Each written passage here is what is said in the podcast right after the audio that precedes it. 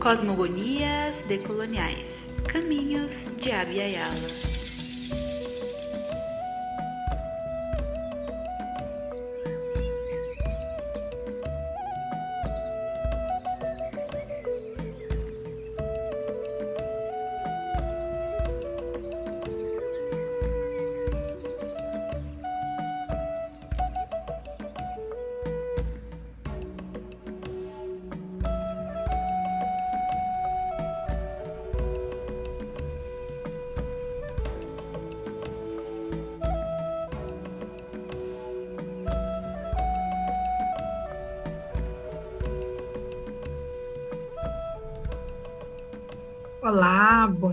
dia, boa tarde, boa noite para todas as pessoas que nos escutam, que nos acompanham. Nós estamos aqui com mais um programa do nosso podcast História Presente, o podcast do Laboratório de Pesquisa e Práticas de Ensino em História, o LPPE, do IFCH, da UERJ, a Universidade do Estado do Rio de Janeiro. No dia de hoje, nós temos o prazer de receber a professora Alessandra Seislak, que é professora do Departamento de História da UERJ, numa entrevista que faz parte de um projeto que vem sendo desenvolvido no LPPE, coordenado pela doutora Jaqueline Ventapani, que é o projeto Cosmogonias Decoloniais Caminhos de Abya Yala. Desde já a gente agradece a professora Alessandra pela presença aqui conosco e eu vou passar a palavra para a Jaqueline, para ela fazer as saudações iniciais, a introdução dessa nossa entrevista e depois passar a palavra para a nossa convidada. Muito obrigada. Bom dia, boa tarde, boa noite a quem estiver nos ouvindo. Agradeço a professora Alessandra Seislak, agradeço a Ângela. É, antes de entrar na entrevista, nessa conversa, propriamente, falar um pouquinho o que, que é esse projeto, é, Cosmogonias Decoloniais, Caminhos de Abiyala, um projeto que nós criamos é, dentro do podcast História Presente, justamente para discutir essas questões que muitas vezes estão fora das universidades e principalmente estão fora das salas de aula e ter um outro olhar para esses temas. Então, resgatar um pouquinho dessas cosmogonias, não como algo exótico, mas como uma discussão de uma forma de ver o mundo, de compreensão do mundo, que é muito característico desses múltiplos olhares. Nesse projeto, nós resgatamos esses diversos mitos, muitas vezes ditos de origem, né? mas não só mitos, que no andar nós vemos que não são só os mitos de origem, que fazem parte de todos os povos nós trazemos também uma reflexão sobre esses mitos e situamos esses povos né, no seu próprio contexto para que se entenda que não é uma, algo único. É, nesse sentido, nós pensamos em trazer a professora Alexandra justamente para discutir uma questão que vai além de trazer os mitos, que é, é o que embasa esse nosso projeto, que é essa questão conceitual, né, muitos dos temas, muitos dos conceitos que estão em torno, e é importante trazer para os alunos da graduação, mas também para aqueles profissionais que estão na sala de aula e que vão trabalhar com esse material ou outros materiais e refletir sobre um tema que é tão fundamental. Então, agradeço a Alessandra por se disponibilizar. Vou começar pedindo para que você se apresente a quem está nos ouvindo, falando de você, contando um pouco essa sua trajetória acadêmica, os caminhos que levaram você até estudar essa temática. Ah, gente, é, em primeiro lugar, Ângela, Jaqueline, muito obrigada pelo convite. Eu estou muito feliz de, de estar aqui. Eu acompanho assiduamente as, as publicações e os trabalhos do LPPE. Então, para mim é realmente um prazer estar aqui, né? E falando um pouco é, sobre a minha trajetória acadêmica e profissional, né? Eu sou formada pela PUC eu fiz graduação em História na PUC, mestrado, doutorado, pós-doutorado, então, assim, eu tenho esse vínculo muito forte com a PUC Rio, né? Enfim, desde, desde o momento que eu entrei na, na universidade e que eu entrei na faculdade de História, eu tinha interesse pela temática indígena. Então, meu mestrado, meu doutorado, o pós-doutorado, todos versam sobre a questão indígena, mais especificamente sobre a questão Mapuche, sobre a relação entre os grupos indígenas, né, que habitam hoje o sul do Chile e da Argentina e os estados nacionais, né, e como esses estados nacionais foram realizando processos de expansão territorial no século XIX, foram tomando esses territórios indígenas e como os indígenas reagiram a esse processo de expansão territorial. Então, enfim, eu, eu tive essa, essa trajetória acadêmica na PUC, mas eu acho interessante também destacar que, desde cedo, embora eu estivesse seguindo essa trajetória acadêmica, eu não abandonei o âmbito da educação, né? Então, eu, ao mesmo tempo em que eu fazia o mestrado e o doutorado, eu trabalhava na educação básica, trabalhei em algumas escolas privadas aqui do, do Rio de Janeiro, e fui desenvolvendo o meu trabalho, eu acho que de uma forma paralela e bastante integrada também, né? Porque as discussões que eu tinha na, na universidade, eu buscava trazê-las também para o para o ensino básico, né? Nunca, é, sempre eu acho que foi uma, uma questão muito forte para mim, nunca mediocrizar esse, esse saber da, da educação básica, os alunos da educação básica.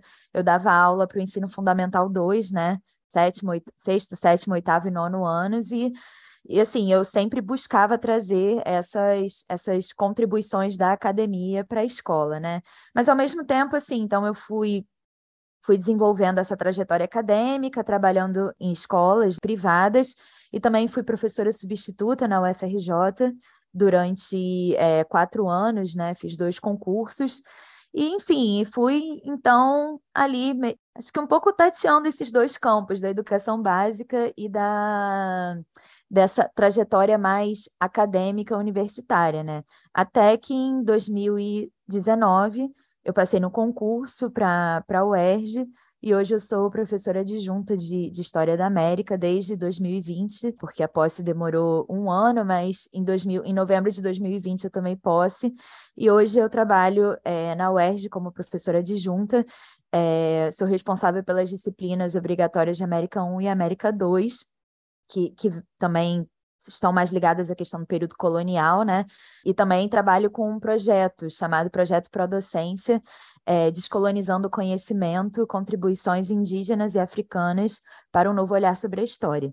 Então, acho que, que é um pouco isso, assim, a minha trajetória foi, foi um pouco essa mescla, né, da, da academia com o ensino, o ensino básico, que eu não estou diretamente hoje mais no ensino básico, porque eu estou na, na UERJ, mas o projeto Pro Docência continua me aproximando nesse, desse ensino básico.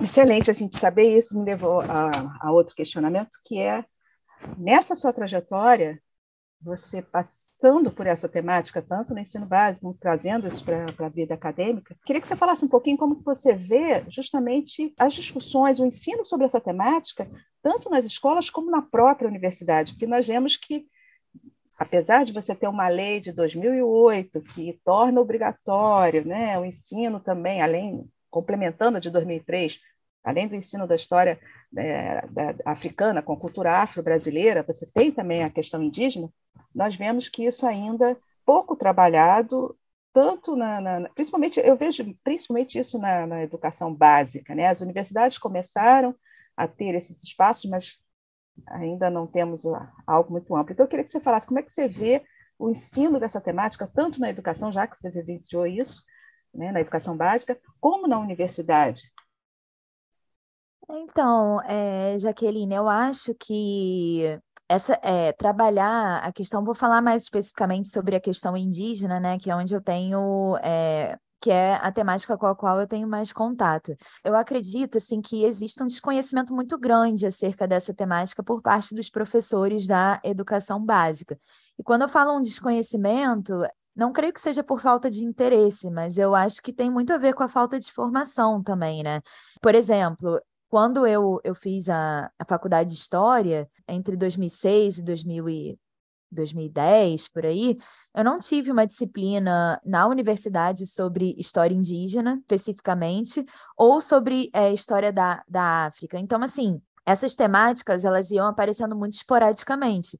Então, eu acho que quando você se depara com uma situação de sala de aula, né, que todos nós, de sala de aula do ensino básico, que todos nós que trabalhamos no ensino básico sabemos essa dinâmica, essa que é uma dinâmica muito intensa e muito corrida e muito que exige muito do professor, exige uma rapidez, uma fluidez muito significativa. Eu acho que quando os professores se deparam com essa dinâmica, esse desconhecimento ele acaba falando mais alto, porque no sentido de que buscar esse conhecimento, às vezes, professores nem tempo têm, né, para buscar essa formação. Então, acabam trabalhando a, a, temática indígena, mais especificamente, de uma forma muito ligada ao que está nos livros didáticos, né? E, e, isso acaba esvaziando um pouco esse, esse conteúdo, né? Porque o que acaba acontecendo com a temática indígena no ensino básico? Ela aparece ainda hoje em momentos muito específicos da história, né? Da história do Brasil, ou falando de uma maneira também mais geral, da história das Américas.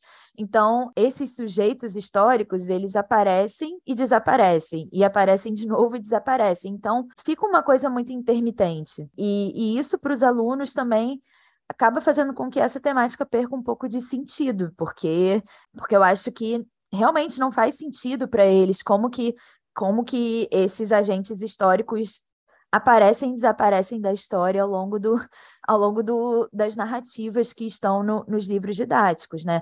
Então, é, eu acho que a própria dinâmica do ensino básico, né, essa, essa sobrecarga que os professores têm, isso acaba contribuindo muito para que esse desconhecimento ou essa, essa distância em relação à temática indígena para que esses elementos se perpetuem. Então, assim, e, e ao mesmo tempo, é, Jaqueline, você falou a questão da universidade, apesar das universidades, né, hoje em dia, estarem trazendo muito mais essa questão, essa temática para a sala de aula, se a gente for perceber também, o, o saber, a meu ver, né, continua muito compartimentado. Quando nós trabalhamos essa, essas questões, assim, geralmente elas aparecem em disciplinas eletivas, né, como saberes muito como saberes muito específicos, né? Então você cria uma eletiva sobre povos originários e ali você aprofunda essas, essas questões, assim. Então, eu, eu, eu acredito que, tanto no ensino básico, mas ainda hoje na, nas universidades, é, essa temática, os estudos sobre os povos indígenas continuam muito compartimentados, assim, muito segmentados do, das demais discussões, né? Então, é um pouco a visão que eu tenho, né? De acordo também com a minha, com a minha vivência. Tem muita relação, é, é, justamente até no decorrer da, das próprias gravações do projeto do Abiagala, uma coisa interessante que nós percebemos é que há uma diversidade que não aparece na, na, nas salas de aula em, nenhum nível, que você falou. Quer dizer, nós temos eu também sou de uma formação que ainda é anterior à sua, você não você tinha uma, uma, uma discussão ligeira sobre essa temática, talvez em América 1, mas é aquela ideia, por exemplo, que a América você só tinha Inca, Maia e Azteca. É um exemplo bem básico, né? Você vai para um livro, é, desconsidera o Mapuche, você desconsidera o Quechua, você desconsidera os Aymaras, você desconsidera uma série de outros povos que fazem parte até própria cultura inca, né, a própria é, é, cultura maia e asteca, que é uma junção de, de, lutas entre os diversos povos. Então, eu acho que essa demanda, quando a gente gravou a Beyala, que trouxe, embora a gente tenha trazido o povo quechua, é, os incas e os mapuche, no próprio, nos próprios povos indígenas brasileiros, você percebe essa diferença. Eles não se veem como únicos. E aí eu vou até é, puxar para uma outra questão que eu acho importantíssimo que você falou, que talvez na universidade ou nos centros, meios acadêmicos, essa discussão entre um pouco no bojo de algo que vem surgindo, em alguns casos como moda, outros casos ainda de uma maneira superficial, que é a discussão sobre decolonialidade, o que é pós-colonial, né? o anticolonialismo, que é uma discussão antiga, mas que agora parece que ganhou um vulto, mas que eu penso que ainda gera muita confusão. E essa temática ela, ela está inserida nisso, algo que me chama a atenção, por exemplo, é que muitos trazem a ideia do, do bem viver, né, o bem viver, sem entender bem onde ele se localiza. Colocam nessa discussão da decolonialidade, mas alguns casos eu acho que não, não é bem por aí. Então, se você pudesse falar um pouco desses conceitos, eu acho que era importante para a gente tentar esclarecer e até situar essa, essa temática mesmo nessa perspectiva. Antes de, de, responder, de falar um pouco sobre essa temática, só um, um, comentário, eu acho que o que você acabou de colocar foi muito interessante, né? E é, e é necessário ressaltar isso, como esses, esse cânone das sociedades estatais permanece, né? Então, assim, é, por que, que se estuda, né? Incas, maias, astecas, né? Mexicas e, e etc., porque essas sociedades ainda são vistas como sociedades que são mais próximas da sociedade ocidental. Né? Então, essa falta de, de, conhecimento sobre as sociedades indígenas, esse desconhecimento, eu acho que ele tem duas implicações que são muito negativas. Né? Primeiro, o desconhecimento em relação a essa diversidade indígena que você colocou, né? É impossível falar da, das sociedades andinas sem você falar de todas as sociedades que contribuíram, né? A mesma coisa na é, mesoamericanas, que contribuíram para a, a emergência dessas sociedades é, que se tornaram cânones, né? Os incas, os, os maias e, e os, os astecas, mexicas e etc. E, ao mesmo tempo, além de se desconsiderar essa, essa diversidade, se desconsidera a coetaneidade, né? Então, os povos indígenas, ainda hoje, eles são tratados muito como elementos de um passado remoto. Isso é, isso é um problema muito grande, né? E isso não está presente apenas na, na educação básica, né? Porque, é, por exemplo, se você, você tem uma, uma estrutura, né? Vou falar também, estou falando, já, já falei isso antes, mas eu, a minha, meu lugar de fala é muito a partir da minha vivência, né? Mas se você tem quatro disciplinas de América, os povos indígenas eles podem acabar aparecendo apenas nas primeiras, que são as, as primeiras disciplinas que falam sobre período pré, pré-hispânico e período colonial, e depois eles somem né, da, da, da, da, da narrativa. Isso, isso é algo que, que pode acontecer, né? Então, eu, eu acho importante é, fazer essa, essa ressalva. E aí, a questão desses, é, desses conceitos, né? É, anticolonial, pós-colonial, decolonial.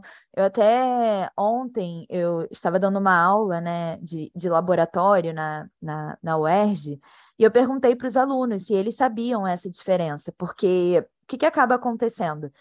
O discurso sobre descolonização ele está muito na moda, né? Então ele vem sendo trazido e todo mundo fala temos que descolonizar, temos que somos decoloniais e etc. Só que eu acho que pouco pouco se distingue, é, se distinguem, né? Essas, essas categorias elas não acabam não, não sendo muito bem trabalhadas. Então, o que, que é anticolonial, o que, que é decolonial, o que, que é pós-colonial, né? Acho que a gente tem que tomar um cuidado, em primeiro lugar, é para não encapsular o pensamento, porque também essas categorias elas são muito globalizantes, não existe um consenso exato sobre o que, que é cada, cada coisa, né? Eu busco tratar essas, essas categorias como formas de pensamento que podem ser articulados de alguma maneira, né? Que possuem distinções, esses pensamentos possuem elementos distintos, mas todos eles, os anticoloniais, os pós-coloniais, os decoloniais, buscam analisar a ideia de colonialidade, né? Então, falando um pouco assim sobre as distinções, né?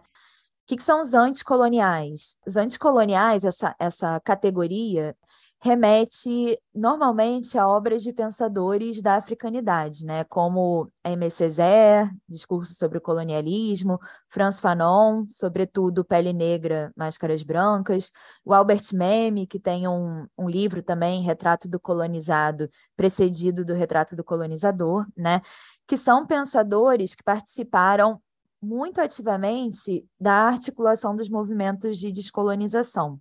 Então, qual é a questão para esses pensadores, para os anticoloniais? Desnaturalizar as práticas da colonização e desnaturalizar as práticas da subalternização. Eles buscam colocar em evidência na, nas suas obras e nos seus cursos os, os contrassensos dessa, dessas práticas de colonização e subalternização e, ao mesmo tempo, eles promovem a tomada de consciência, né? Que o que eles almejam é a liberação política, né? A libertação política. Então, se, se eu fosse falar assim, sobre um elemento que, que define o pensamento anticolonial, para mim seria essa busca por uma praxis efetiva, né? É, qual é o resultado que se busca? A eliminação de um complexo de dependência sobre o qual se sustenta a existência do sujeito colonizado. Esses seriam os anticoloniais. E aí vem a questão, ah, então quem seriam os pós-coloniais, né? E aí, nesse campo, eu acho que esse campo eu acho que ele é um pouco mais escorregadio. Por quê? Porque existem pessoas que, pensadores, que colocam os decoloniais como pós-coloniais também, né? Então, distinguir isso é um, um pouco mais complicado, né? que, que seria o pós-colonialismo de uma maneira geral? Seria o questionamento da narrativa ocidental da modernidade. E aí, a meu ver, existem dois grandes grupos que fazem isso, né, na, na, na história, assim. Um é o grupo dos estudos subalternos, que vai se desenvolver em 1970, 1980, que são os intelectuais que buscam estudar a história social e política indiana e que estão muito comprometidos com uma tentativa de reescrever a história colonial da Índia, fazendo o quê? Resgatando a voz nativa que foi silenciada e marginalizada pela, pela historiografia, né?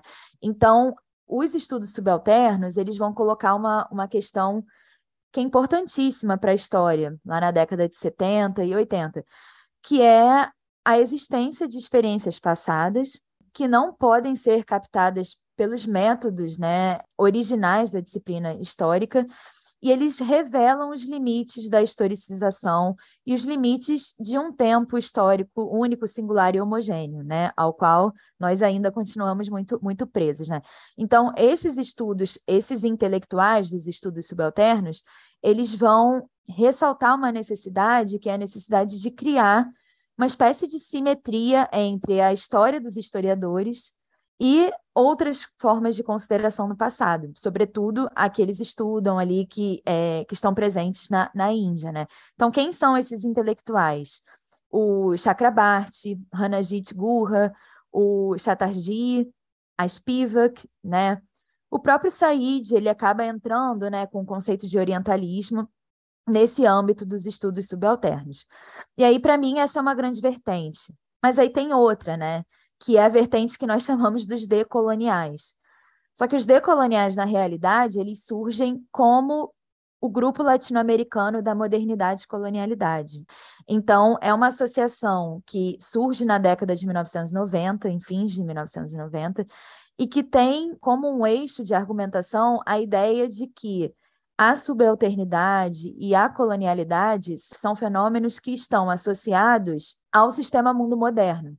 Então, eles têm um contraste, um dos primeiros contrastes que eles têm com o grupo dos estudos subalternos é o fato de que, enquanto os estudos subalternos consideram a modernidade né, como um fenômeno que é decorrente do neocolonialismo sobre a África e sobre a Ásia no século XIX, os membros do grupo Modernidade e Colonialidade colocam que a modernidade remonta ao século XVI, quando se inicia a conquista das Américas. Então, é, esses intelectuais, que são Henrique do Céu, o Edgardo Lander, Aníbal Quirrano, Walter Mignolo, a Catherine Walsh, eles colocam essa primeira ruptura em relação ao grupo dos estudos subalternos. Eles estão pensando a modernidade como algo mais remoto, né? como algo que começa no século XVI. E isso traz uma, uma, uma outra questão para esse grupo, que é a questão de que eles reivindicam uma maior nos seus discursos, né? Eles vão reivindicar uma maior radicalidade da crítica anti-eurocêntrica e uma ruptura também mais radical com a epistemologia ocidental. Então, eles trazem para o debate um quadro referencial que é distinto. É, o grande discurso desse grupo Modernidade e Colonialidade é que é, houve uma violência epistemológica muito significativa do projeto modernizador da Europa e que por isso é necessário dar voz a saberes que foram ocultados e marginalizados por esse ideal de um conhecimento racional e ocidental. Então, eles lançam uma proposta que é a proposta do giro decolonial, por isso que nós chamamos geralmente esses, esses intelectuais de decoloniais. Né? O que é a proposta do giro colonial? É olhar o mundo a partir de uma perspectiva baseada em um quadro referencial distinto, né? É olhar o mundo a partir de um pensamento liminar, que seria é, um pensamento associado a construções epistêmicas de povos indígenas, por exemplo, ou de grupos e comunidades que tiveram que aprender a perspectiva da modernidade, mas ao mesmo tempo eles não abandonam seus referenciais originais, né? Então é um pouco um pouco isso, né? O projeto da decolonialidade ou desses intelectuais, modernidade, é, colonialidade, seria criar um, um, pensamento ou produzir um pensamento não a partir da academia, né? não a partir da elaboração de um novo discurso colonial, mas sim dar voz e saberes, é, dar voz aos saberes que sempre existiram. Então eles não, eles dizem, né, eles propõem não criar um novo paradigma, mas revelar um paradigma que já existia. E nesse sentido, é, só para finalizar essa, essa explicação, é nesse sentido que eles criticam as teorias pós-coloniais como os estudos subalternos, porque eles consideram que essas teorias pós-coloniais elas se dão dentro do universo acadêmico, ou seja, são produzidas em universidades ocidentais e falam pelos povos subalternos. Mas aí, assim, é, isso daria um outro episódio, porque eu acho que a gente também tem que questionar até que ponto esse grupo Modernidade e Colonialidade conseguiu fazer essa proposta, né? Porque se a gente pega, por exemplo, uma, uma intelectual indígena muito conhecida e que deve e que precisa ser mais lida, Silvia Rivera Cusicanque, ela vai ter críticas duríssimas ao grupo Modernidade e Colonialidade. Ela vai dizer que esse grupo ele pega o pensamento indígena que foi produzido e ele ele regurgita esse pensamento, ela usa essas palavras, essa palavra eu acho muito, muito, muito simbólica, né? É, eles regurgitariam, né, esse, esse pensamento e devolveriam esse pensamento como uma mercadoria para nós consumidores, assim. Então, por exemplo, a Kuzikank, ela, ela critica muito o grupo Modernidade e Colonialidade e diz que essa proposta nada mais é do que uma proposta que cria um novo paradigma colonizador. Então, é um grande debate, assim, né, no, no meio historiográfico. Existem todas essas, essas, todas essas divergências, mas eu acredito que cada um desses grupos tem conceitos que nos auxiliam, se bem trabalhados, né, a pensar um pouco a questão da, da descolonização. Isso é interessante você falar, porque eu fiquei pensando, é, alguns, nós entrevistamos pro, para o Abe Ayala é, jovens indígenas, muitos deles na universidade, eu diria que todos estão na universidade, né? alguns já estão formados, mestrandos, doutorandos, que estão na academia e ao mesmo tempo eles produzem. Então eles não não fazem algo isolado, que eh, muitas vezes dá a impressão quando se fala das temáticas indígenas, as pessoas trazem um conceito da decolonialidade, mas ainda com a cabeça em Rousseau, que nós temos o bom selvagem. Eu, eu estava lendo até um outro livro, que é O Despertar de Tudo, do David Graeber, que é um livro interessante, né? uma nova história da humanidade, em que ele fala muito isso. Né? Parece que você traz uma pureza dos povos originários, sejam eles quais forem, né? os povos antigos, algo idílico. E quando você pensa os estudos das temáticas indígenas, parece que é um mundo à parte também. Você se apropria daquilo ali como saberes. E é interessante como é que esse diálogo ele existe, especialmente nesses novos jovens. Por isso que, se você olhar as, as mídias de ativistas jovens indígenas que usam as mídias sociais de uma maneira fantástica, as músicas, né? Eles fazem isso com esse saber, esse diálogo. Eles não estão no mundo de uma natureza utópica que parece que você está fora dessa realidade, né? Isso é interessante.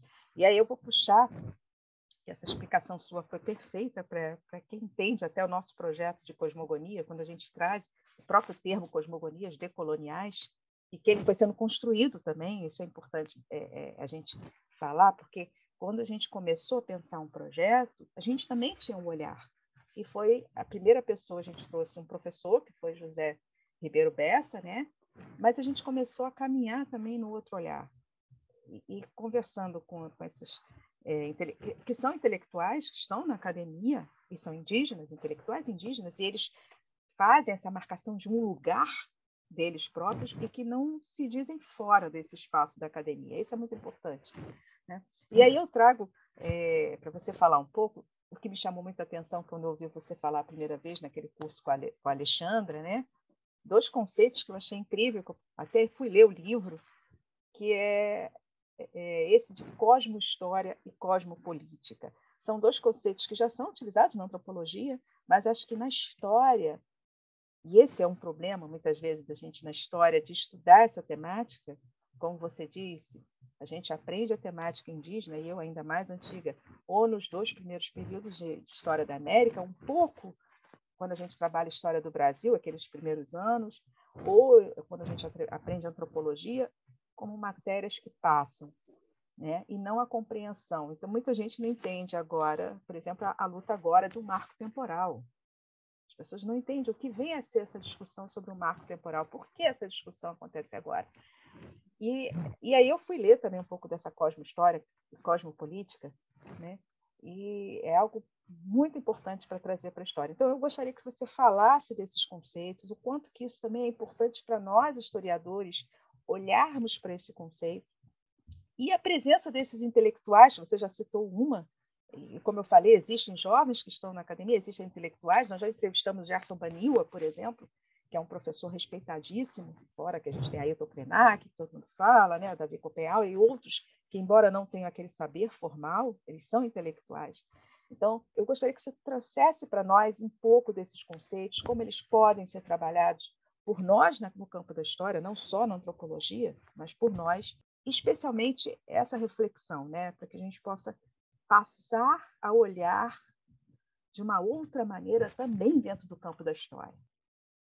Sim, então, é, Jaqueline, eu acho que essa discussão é importantíssima, sim, é uma discussão muito recente, né? É algo que é recente ao mesmo tempo, é algo que é difícil, assim, de ser, não digo de ser colocado em prática, mas, assim, nós temos que ter muito cuidado, por quê, né?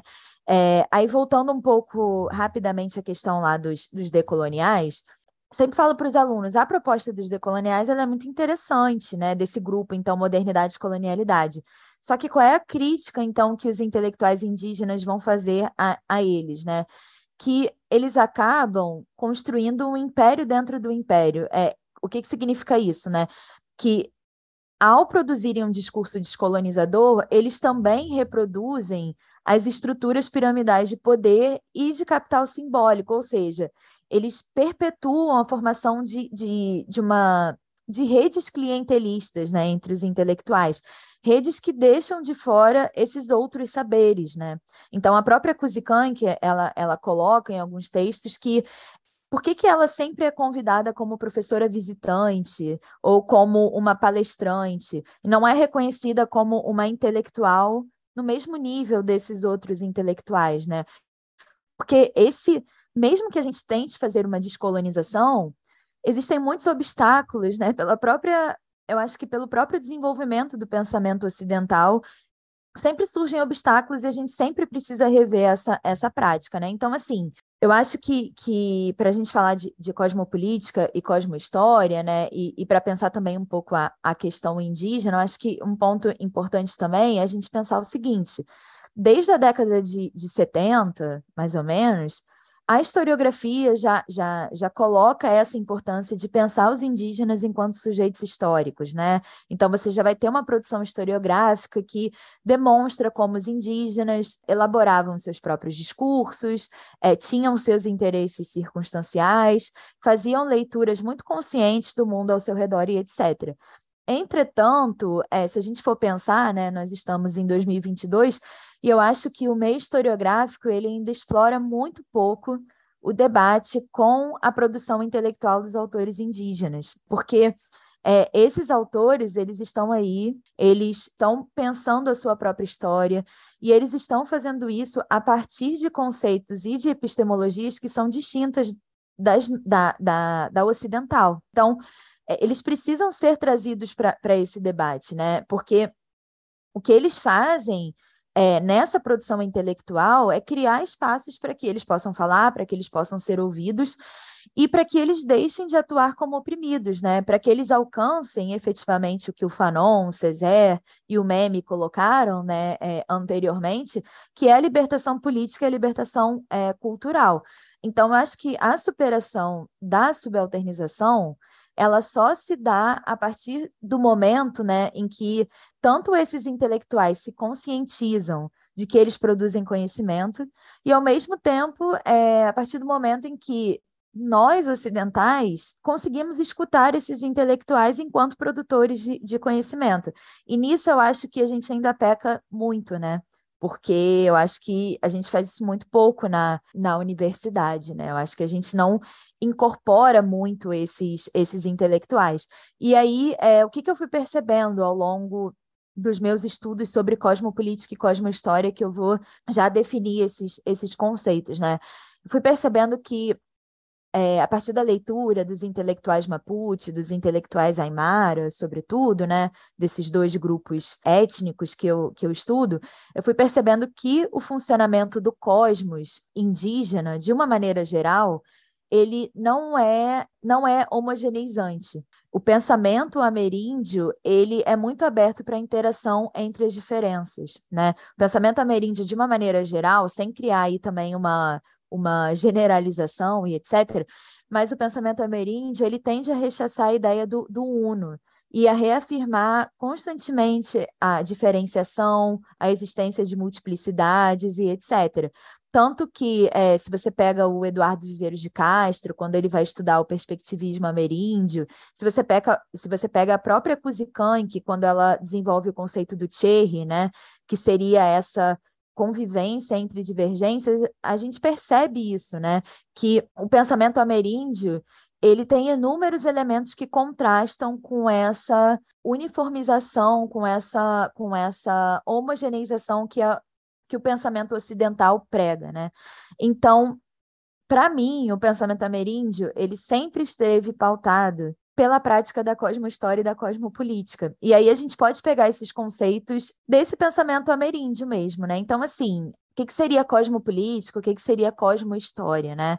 Eu não acho que esses conceitos, então, sejam invenções ocidentais. Eu acho que isso já, já estava presente e está presente no, no pensamento ameríndio de uma maneira geral. Mas se a gente for pensar, a, o que, que caracteriza a epistemologia ocidental?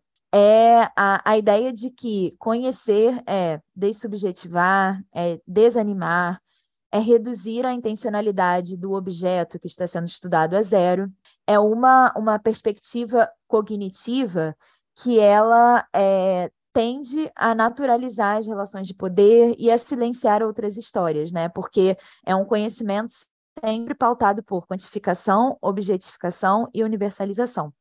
Então, para a gente desconstruir isso, né, eu acho que o conceito de cosmohistória, que vai ser um conceito que se opõe à ideia de um regime de historicidade monohistórico, é muito útil, né? Então, o que, que é a cosmohistória, né? Existe uma, uma grande referência, né, um, um historiador mexicano que trabalha com isso, que é o Federico Navarrete Linares, que é da UNAM, né, da Universidade Nacional Autônoma do México, que ele tem uma ampla produção historiográfica sobre o, o, o, conceito de cosmohistória e suas aplicações, né? Então ele vai dizer que a cosmohistória é uma forma de conceber as historicidades humanas como um conjunto de realidades plurais e irredutivelmente diversas que se somam e que se combinam, dialogam e entram em conflito, mas não se integram em um só conjunto, né? Então, acho que essa definição, assim, ela mostra para gente que o regime de historicidade cosmo-histórico vai ser um regime de historicidade que é capaz de reconhecer a existência de múltiplas, diversidade, de, de múltiplas diversidades é, históricas, né? de múltiplas historicidades, ou seja, de mundos históricos diferentes, que produzem os seus próprios cronótopos, que têm inúmeros protagonistas que não são só humanos, como nós consideramos, né? Isso tem a ver com o Buen Vivir que você estava que você estava colocando, porque o Buen Vivir coloca a natureza como um como um elemento central, né, da própria existência, né? Então, é, enfim, é um, é um regime de historicidade que concebe múltiplas formas do devir histórico, né? Então, eu acho que o regime de historicidade cosmo-histórico, ele desconstrói essas pretensões universalistas da história ocidental, que durante séculos e até hoje pretende ser a porta-voz da humanidade em sua totalidade. Né? Então, é, eu acho que é um conceito muito útil para essa, essa desconstrução. Ao mesmo tempo, se a gente trabalha com o conceito de cosmohistória, a gente não pode abrir mão do conceito de cosmopolítica, porque a cosmohistória só funciona a partir da cosmopolítica. O que, que seria cosmopolítica, né? Cosmopolítica é um, um, um conceito, né? Essa, essa, essa palavra ela é muito antiga, ela remonta, acho que a 9, ao século 9 a.C. Ela foi retomada pelo Kant, mas existe uma filósofa belga chamada Isabelle Stengers, né, que ela produz uma, escreve uma série chamada Cosmopolíticas e, e ela lança em 1997. E ela vai elaborar a cosmopolítica como um novo tipo científico, né? que se distancia do cosmopolitismo do Kant e se aproxima da proposta, que eu acho muito interessante, de uma nova postura ética e epistêmica. E o que, que caracterizaria essa nova postura ética e epistêmica, né? Seria, é, basicamente, pensar que as relações entre esses mundos distintos, né, são baseadas em divergências, em incertezas, em disputas, em fricções, enfim, em conflitos pela definição do, do real, né? Então, o que, que é a cosmopolítica para Stengers, né? É o trabalho político de construção de relações entre mundos diferentes, né? Que se dá no interior de cada sociedade, mas também se dá entre grupos humanos distintos, né? Então, a Stengers, ela tem uma, uma premissa que eu acho muito, muito bonita, assim, e muito, muito interessante, que é Fazer ciência é fazer mundos, né? Fazer ciência é registrar a polifonia sem medo da, da, da dissonância. Por que, que esse conceito de cosmopolítica é muito útil para o conceito de cosmohistória? Porque a gente percebe que o que esses conceitos pregam, né, o, o que eles buscam, o que eles almejam, não é estabelecer um regime único de verdade, né? Um regime que é a representação do mundo e etc, né? Eles buscam um modo de olhar, um modo de se aproximar de algo que acaba sendo um não saber, né? Porque é uma forma de conhecimento que é marcada pela por bifurcações que são muito constantes, pela impossibilidade de alcançar uma síntese, porque ao fim e ao cabo é impossível você criar um sistema que englobe todas essas diferenças, né? Não há uma única verdade histórica, não há uma nem todos os espaços podem ser alcançados pelos historiadores, né? Porque a colonialidade pretende isso. E eu acho que a cosmohistória e a cosmopolítica buscam né, estabelecer uma, uma posição de equivalência entre distintas visões históricas. Então, é, a ideia, só para fechar essa, essa definição, acho que a ideia da cosmopolítica e da cosmohistória é romper com esse ímpeto que nós historiadores temos, né, de construir uma só história, uma só verdade, uma só narrativa a partir de um só ponto de vista. Eu acho que são conceitos que aí vem a grande questão, né, eles precisam ser colocados em prática, né, mas quando a gente consegue colocar em prática, eu acho que eles nos auxiliam a criar diálogos entre essas interpretações de mundo que são muito distintas, né? Porque o que há, ao fim e ao cabo, eu acho que é uma pluralidade irredutível de perspectivas, mas que podem ser não homogeneizadas, mas que podem ser colocadas em, em diálogo, né?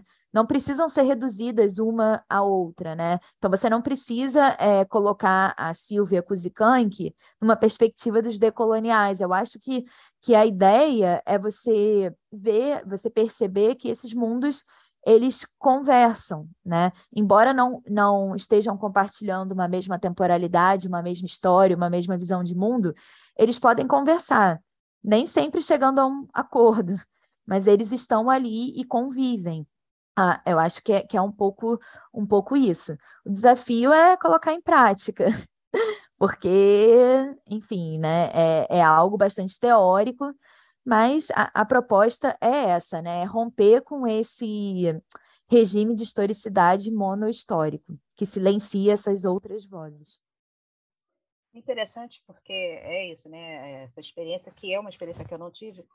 Quando eu escuto você falar, eu ouço as vozes daqueles que falaram nos nossos programas, porque eles se reconhecem nisso, eles se reconhecem nessa, nessa visão.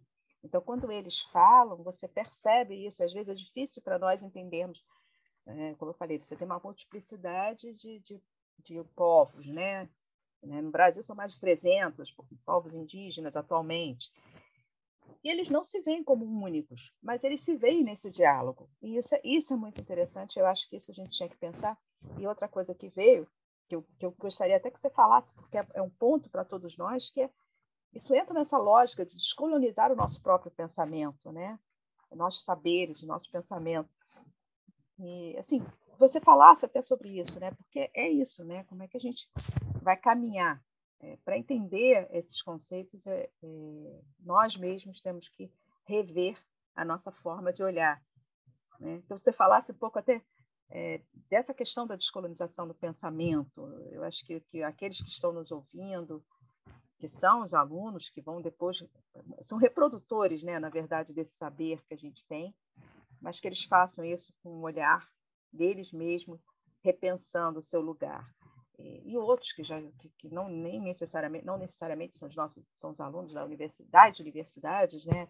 Mas eh, esses professores que estão na sala de aula, mas outros mesmo, porque é interessante porque assim essa questão política ela é tão presente que muitos como eu falei né muitos não entendem o que é, é muitos não entendem o porquê que na constituição boliviana o porquê na constituição chilena o porquê na constituição equatoriana você entra nessas questões e é difícil entender especialmente acho que, que, que, o, o, nosso país ele está muito nessa lógica né de não entender e achar que isso é uma coisa fora da, da, da, da normalidade então, se você falasse um pouquinho dessa questão do, do, da descolonização do pensamento, que eu acho que, que levasse essa reflexão. Então, é, eu acho que também você tocou, é, Jaqueline, num ponto importante, e você usou uma, uma palavra que eu acho que ela é muito é, representativa do pensamento ocidental, né? Porque o pensamento ocidental, ele cria essa noção de normalidade, né? Do eu, eu sou o normal, mas a alteridade é o anormal, é o outro, é aquele que deve ser rechaçado, silenciado, trivializado, objetificado e etc. O que eu costumo falar para os alunos, assim, é que, e aí, mais uma vez, sem criar uma, uma pretensão globalizante, né, acerca do pensamento ameríndio, mas eu acho que o pensamento ameríndio, ele é, é um pensamento que não atua dessa forma, né? É, ele se distingue da modernidade, porque a modernidade, ela e o pensamento ocidental, eles buscam silenciar os outros, né? Todo aquele que não se encaixa em um padrão definido, né, um padrão definido de civilização, um padrão definido de saber, ele é então silenciado, né? Todos esses outros são silenciados. Mas os indígenas, ao que me, me parece, né, e o próprio Viveiros de Castro coloca isso na Inconstância da Alma Selvagem, ele, ele vai colocar que o pensamento ameríndio, ele normalmente vê os outros como a solução e não como o problema. Então, isso, isso é muito interessante, né? Porque é, ele coloca que os indígenas, é, o pensamento ameríndio, ele, é, ele tem como características, assim, a amorfia, a inconstância. O caráter ameríndio teria essa, essa teria essas, essas características, né? Então, é, falando isso, assim, é, é, como se eu falo para os alunos, o que, o que me vem à mente, assim, é que parece que os, os povos indígenas, eles nos trazem uma nova perspectiva de futuro, né? Que é muito, que é muito útil e muito necessária no mundo em que nós vivemos, né? Que é um mundo que está beirando o colapso, né? Um, um mundo que está caminhando para o seu fim. Então, a, a descolonização do pensamento, eu acho que trazer essas, esses debates sobre a crítica da colonialidade, dar voz aos subalternos, ou pensar em termos cosmopolíticos e cosmohistóricos, eu acho que isso é tão importante porque o próprio Chakrabarti fala isso, né? Ele tem uma, uma frase linda que ele, ele vai ele vai colocar que a alteridade abre possibilidades aos nossos próprios mundos da vida. Então, eu acho que, que se a gente adota né, um, um olhar, nós enquanto historiadores, né, pautado por esse perspectivismo, pautado por essa, por essa ideia mais empática, né? por essa ideia cosmopolítica, cosmohistórica ou descolonizada, enfim. Acho que se a gente consegue adotar isso, a gente acaba reconhecendo as narrativas históricas no seu caráter, que eu acho que é o caráter mais interessante, que é o caráter complexo, multifacetado e, e etc. Né? Eu acho que a gente consegue construir uma história que permite que os outros tenham voz e ao mesmo tempo que eles sejam o que eles desejam ser, né?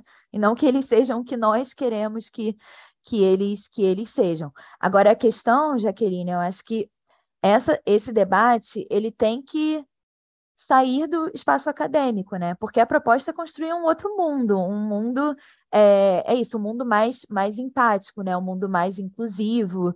Não é um mundo utópico, mas eu acho que é um mundo possível de ser de ser construído, porque se essa discussão ela sai do, do espaço acadêmico, e se a gente consegue criar na sociedade né, esses espaços de descolonização dos saberes e dos corpos, né, é, se a gente consegue levar outros, não só os historiadores, mas outras pessoas a, a, a, produzirem um conhecimento emancipatório alternativo, que é a própria proposta da, da Grada Quilombo, Quilombo, a gente consegue é, trazer aqueles que, que se situam à margem para falar no centro. Eu acho que esse é o grande desafio que nós temos, né? Porque a gente só vai conseguir combater esse sistema colonialista e esse, e esse sistema racista, que é o que a Grada Quilomba fala, a partir do momento em que isso, esse debate sair das universidades e, e, e que esse debate alcance outros espaços, outros espaços mais, mais amplos, né? Porque a proposta é criar um mundo onde caibam todos os mundos. Só que para isso também a gente não pode ficar só discutindo aqui no círculo universitário. É isso que eu falo muito para os alunos. É muito importante é, levar isso, por exemplo, para a educação básica, né? É muito importante que, que a gente mostre para os alunos, tanto da rede privada quanto da rede pública, que eles é, tenham um lugar nessa sociedade também, né? Porque senão eu acho que as coisas ficam muito circunscritas, né? Fica um debate muito teórico e muito esvaziado, né? Acho que é um pouco isso. E é isso, é, Jaqueline, que a gente está tentando fazer um pouco nesse projeto Docência, né? Levar que, que eu venho que eu venho desenvolvendo junto desenvolvendo junto a alguns alunos da UERJ, é, é levar isso para fora da, da universidade, publicizar isso mais. Eu acho que é um pouco isso que dialoga com esse projeto, quando nós pensamos no projeto do ADA que também é isso, né? Quando a gente, sim, ele tem três vertentes, que é um lúdico, vamos dizer assim, que é a coisa da, da história, que muitas vezes para a criança é algo que atrai, mas também trazer para o professor que está na sala de aula a compreensão do que, que são esses mitos, e isso tanto para o professor quanto para, para o aluno, que é localizar que eles não são únicos, porque essa é uma questão. E, e eu, eu acho que você falando aí me lembrou uma outra coisa, que é o problema de se falar sobre, né? ou achar que quando você vai estudar sobre isso, você vai parar e vai pensar como eles. E eu me lembrei de um trecho, que eu não vou reproduzir ipsis literis, mas é um trecho daquele livro do Davi Copenau, que é A Queda do Céu, que na verdade me chamou a atenção para esse outro olhar, quando é, tem uma entrevista, que é um antropólogo que viveu com eles, né, um antropólogo francês, tanto tempo, diz que gostaria de pensar como eles e disse assim, você teria que nascer novamente. Então, na realidade, nós, quando nós olhamos para isso, nós não vamos pensar por eles, né? nós não vamos conseguir reproduzir, porque é um outro, uma outra forma de ver o mundo, uma outra forma que nós nos constituímos né, na nossa própria formação, na nossa constituição nesse mundo ocidental, moderno, etc. E tal. Agora, assim, eu achei fantástico você dar essas explicações, que são explicações que ficam soltas e muitas vezes a gente não consegue reunir. E você falou algo que é um ponto é, é um ponto fundamental, que é isso, que é levar também para as escolas. E eu não sei se você podia sugerir que tipo de materiais que, que de repente um professor poderia trabalhar isso na sala de aula, né? Algo que pudesse levar para a escola. Que, como se pode levar um pouco disso, sabendo de todas as dificuldades que se tem como você falou, que é muito corrido, que é, um, que, que é algo que, que o próprio professor fica preso numa, né, numa armadura de uma série de problemas que a gente não, não só da sala de aula, mas o entorno dessa sala de aula também. Que tipo de materiais seriam possíveis de se levar? Eu acho que essa finalização dessas discussões todas, que é o que você disse, que é o final, né? Como é que tudo isso que nós falamos nós podemos levar para fora? Então, Jaqueline, assim, enquanto quando eu trabalhava no, no ensino básico, né, eu sempre buscava trazer as discussões da universidade para a sala de aula, assim. Eu acho que isso é perfeitamente possível, é perfeitamente aplicável, né? Desde que o professor tenha a sensibilidade de adaptar uma linguagem, né? Porque uma linguagem que possa ser compreendida para esse, por esses alunos, né? Então, assim, Eu acho que existem inúmeras formas de você trazer essas discussões para a sala de aula, desde não sei, fazendo trabalhos de campo e visitando exposições. Tem muitas exposições que hoje em dia trabalham, muitos museus que trabalham nessa perspectiva da descolonização do pensamento, museus tanto é, exposições tanto virtuais como como uma exposição organizada pelo João Pacheco de Oliveira, os primeiros brasileiros, que era do Museu Nacional e agora está todo online. Isso pode ser visitado pelos, pelos alunos. Existe um museu indígena novo em São Paulo que foi criado a partir de propostas indígenas, né? Que também é algo extremamente possível de ser, de ser utilizado. É isso, existem esses textos acadêmicos que você pode é, trazer para a sala de aula e adaptando, né, promover uma discussão. E Jaqueline, existem inúmeras, inúmeros livros também, né, que falam sobre como trabalhar a temática indígena na, na escola. Depois eu posso, posso é, enviar para você também sugestões, né, é, desses livros. Mas, assim, o material ele é muito farto, né? Ele, mas eu acho que a questão é promover esse, esse diálogo, né? É, do espaço onde esse material está sendo produzido e, e, o ensino básico. Eu acho que é nisso que eu acho que essa comunicação ainda está um pouco a interação universidade ensino básico, apesar a despeito da criação do Prof Story, etc, ainda acaba sendo um pouco um pouco problemática, mas a sugestão né, que, que eu daria, além disso tudo, buscar sempre os cursos de extensão que as universidades oferecem, que também trazem novas perspectivas historiográficas, e no nosso, no, vou aproveitar aqui para fazer uma propaganda, tá? Que no nosso projeto para a docência, o Descolonizando o Conhecimento, nós estamos produzindo também um site, né? Que vai ser um site é, no qual não vai servir apenas como um, um depósito de material, mas é um site que está sendo elaborado com uma proposta mesmo de história pública, né? Então, o site ele vai conter resenhas, ensaios, é, notícias, enfim, também vai contar um pouco sobre a nossa experiência numa, numa escola estadual, né, em Niterói, que na, na qual nós estamos desenvolvendo o projeto.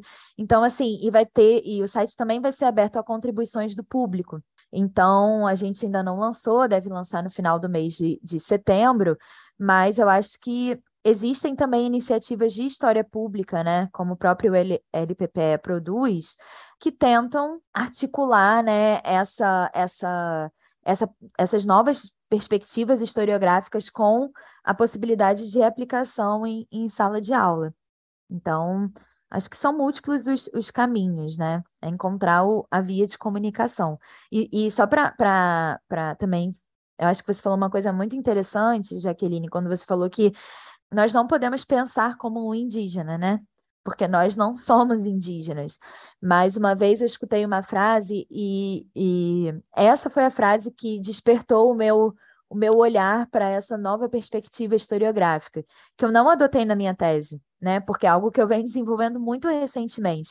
Mas foi em uma Ampu, não, perdão, em uma Amplac, numa conferência de, de encerramento, quando um antropólogo que estuda os Mapuche, chamado Guilherme Bocara, um antropólogo francês, que, a despeito de ser francês, ele é, estuda Mapudungun, ele sabe falar a língua ancestral Mapuche, viveu entre os Mapuche, etc. E ele falou uma frase que me marcou muito, e eu acho que essa frase abriu a minha mente. Foi quando ele falou: é, Nós não podemos pensar como um Mapuche, mas nós podemos pensar com um Mapuche. E isso para mim fez toda a diferença, porque foi ali que eu percebi: caramba, eu escrevi uma tese sobre os Mapuche e eu não utilizei nenhum como referência nenhum intelectual mapuche. E hoje, quando eu tenho lido esses intelectuais indígenas, eu percebo que eles têm muito a contribuir. Né? E que, por mais que nós não tenhamos o lugar de fala indígena, que nós podemos dialogar com eles, porque no final das contas, né, eu estou propondo um regime cosmo-histórico, a cosmopolítica, então eu preciso dialogar com esse outro lado, mesmo sabendo que eu nunca vou alcançar a consciência total que esse outro lado tem né? Mesmo sabendo que na minha vida, na minha formação, na minha perspectiva de mundo, eu possuo inúmeros elementos que me distanciam desse outro e que me fazem caminhar, às vezes, num, num, num sentido distinto, mas esse diálogo é necessário nem que seja é, um diálogo para discordar, mas é necessário. Então, isso mudou a minha, a minha perspectiva. Um dia eu ainda vou falar para o Guilherme Bocara, Bocara isso, se eu tiver contato com ele, porque isso foi em 2018, e eu acho que a partir daí eu comecei a me preocupar com essa questão da descolonização e etc. É, é, foi importante também a gente ouvir, né? Porque eu, é, tudo também é uma prática que nós trazemos, porque nós, quando começamos o projeto do Abeala, é, eu falei isso lá atrás, né, no início, nós trouxemos primeiro um professor que estuda muito isso, que conhece muito isso. Depois trouxemos o outro. E, de repente, por que não trazer também pessoas que são indígenas e que pensam e que vão falar? Eu digo que tem vários episódios, mas um que me chama muita atenção foi dos Baikari, que, que, na verdade nós fazemos esse projeto em parceria com a Unieias da FRJ, então ele, ele, esse especificamente está no podcast O Mundo Visto do Sul, porque nós alternamos a, a publicação, e é um professor de matemática que faz doutorado no FRJ e que ele explica a cosmogonia é, dual, né? É, é, eles trabalham no número 2, mas toda a explicação do funcionamento social. E nesse diálogo com agora, não é um diálogo passado, e, e é interessante porque a gente começa pensando, eu comecei trazendo, e falei, não, vamos construir com eles, sem ter essa, não tinha escutado isso, e como eu falei, é, eu mesma fui aprendendo, estou aprendendo com esse projeto. Então, quem está nos ouvindo, eu, eu recomendo tanto ouvir o nosso podcast da Gaela, como o site que a professora Alessandra vai deixar depois o link mais tarde para gente, que a gente vai divulgar. E se, ela, se você puder também dar essas referências, acho que é muito importante. Eu quero agradecer é, muito, acho que foi extremamente importante para o nosso projeto. Ele, ele, ele está um pouquinho parado nessa, né, nessa produção em si, mas ele está sendo construído, além das, das cosmogonias que nós trouxemos. Houve, é, são três episódios, se não me engano, três episódios sobre os equívocos sobre os povos indígenas, que foi, um, foi construído a partir do texto do próprio professor Bessa, e é muito importante isso, é, como é, esses equívocos que nós muitas vezes não nos damos conta e, e cometemos. Então, eu acho que foi, foi, um projeto até pensado pelo estagiário que trabalhava no projeto, quer dizer, o próprio aluno que viu a importância de trazer isso. É, foi o Gabriel de Assis da Silva, ele, ele, já não faz mais parte do projeto, mas ele trouxe essa, essa proposta e foi extremamente importante e interessante, porque a partir desse texto do professor Bessa, ele trouxe uma série de, de informações e questionamentos para que nós possamos refletir no nosso próprio fazer, né? Então, eu acho importantíssimo, agradeço imensamente, era, era, foi, foi mais até do que eu pensava. E deixo para você falar alguma coisa, não sei se a Ângela também, que é a coordenadora né, do LPPE, ela pode, se ela quer falar também alguma coisa nesse, nesse final. E agradecer muito, eu acho que é muito importante para que a universidade traga essas reflexões, não apenas, como você disse, em pontuais, né? Na, na minha época, na da Ângela, acredito também, na sua também, quer dizer, nós tínhamos eletivas, muitas vezes, que traziam esse assunto, e não como algo que faça parte da formação do historiador, do profissional de história. Existe uma lei, lei que diz isso. Né? Agora você tá está tendo essa construção, mas ainda está bem desatualizada e o mundo, eu acho que o mundo atual ele requer que a gente acelere um pouquinho isso. As questões elas são muito prementes, né, para que se entenda. Então, te agradeço, deixo para você falar alguma coisa, a Ângela também, e agradeço a quem está nos ouvindo, né? Para mim é muito importante é, estar nesse projeto, porque eu me situei também. Né? E, e, é uma curiosidade, quer dizer, meu sobrenome é italiano, português, e a gente sempre valoriza muito isso, só que eu tenho eu tenho uma herança indígena que eu nunca fui atrás, e de repente eu falei, gente, eu tenho uma herança indígena e eu nunca me preocupei que eu tenho isso como brasileira. Eu tenho uma bisavó, que é italiana, casou com uma, uma indígena, que eu não sei qual é a origem, assim como meu bisavô, parte de pai também, e eu não faço a menor ideia, e eu acho que muitos de nós não se entendem nessa relação né? A gente se entende, como eu falei, a gente se entende com a relação do mundo ocidental. Eu tenho a minha origem italiana, eu tenho a minha origem portuguesa. E eu acho que isso faz parte de muitos de nós brasileiros. Então, claro que eu não vou jamais pensar como indígena, porque é muito afastada, assim como eu não penso nem como italiana, nem como portuguesa, né? Porque também está afastado.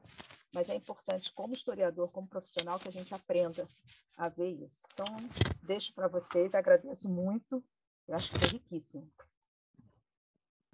É, só tenho, não, a gente só tenho a agradecer tanto pela pela receptividade na universidade, isso foi muito importante para mim, né? Porque uma coisa que eu também acho importante destacar é que eu entrei no meio da pandemia na universidade, então isso é, para quem está tá entrando é, é, é bem difícil, então só tenho a agradecer por ter sido muito bem recebida e também pelo convite, pelo espaço de estar tá divulgando esses, esses estudos e também o projeto.